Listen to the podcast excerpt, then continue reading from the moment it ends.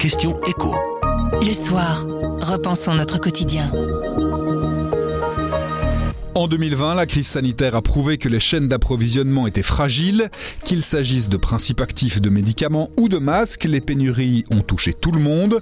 Une idée a donc germé, la diversification, pour augmenter le nombre de fournisseurs ou en trouver des plus proches. Depuis, les Américains vont plus loin et parlent de mondialisation entre amis.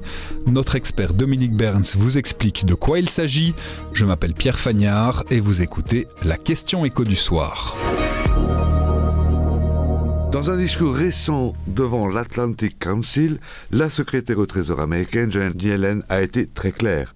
Il s'agit de privilégier les échanges entre alliés, entre pays qui partagent les mêmes valeurs, la même façon de voir la manière dont doit tourner l'économie mondiale. C'est très différent de la diversification. La diversification ne remettait pas en cause le libre-échange, ni le principe fondamental qui était qu'il fallait intégrer un maximum de nations dans l'économie mondiale.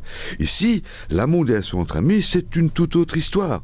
On ne renie certes pas le libre-échange, mais on le circonscrit à des partenaires jugés fiables. Ces partenaires jugés fiables, ça peut être qui? Les États-Unis, ils visent qui à travers euh, cette doctrine? Pour Janet Yellen, les partenaires fiables, ce sont ceux qui ont soutenu les sanctions contre la Russie.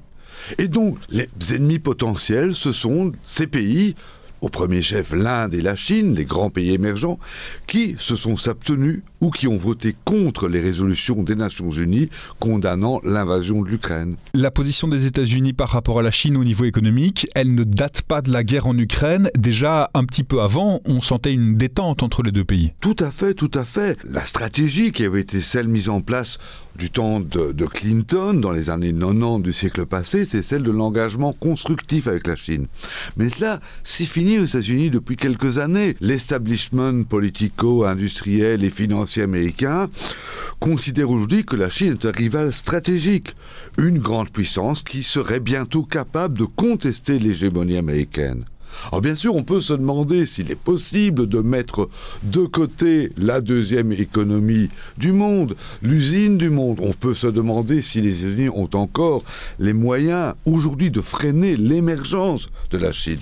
Mais néanmoins, l'ennemi en apparence est clairement désigné. Si on prend un peu de hauteur, c'est une doctrine qui profite à qui? Aux États-Unis parce que c'est eux qui gardent la main sur le jeu? Il faut bien comprendre que l'objectif de fond des États-Unis, ce n'est pas nécessairement de mettre la Chine de côté ou de, consacrer l'émergence d'un monde bipolaire. Parce que dans le même discours, Janet Yellen évidemment menace de rompre des liens économiques avec les pays qui ne coopéreraient pas aux sanctions contre la Russie, mais dans le même temps, elle décrit un ambitieux programme, notamment de réforme des institutions internationale en y intégrant ou en donnant plus de poids aux grands pays émergents, donc un ambitieux programme de coopération économique mondiale.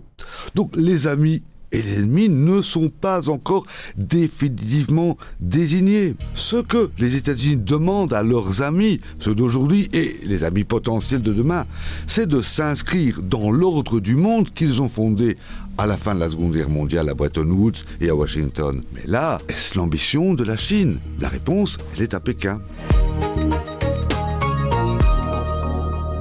La question écho du soir, ce sont des clés pour répondre à une question de l'actualité économique, tous les mardis sur notre site, notre application et votre plateforme de podcast préférée. À mardi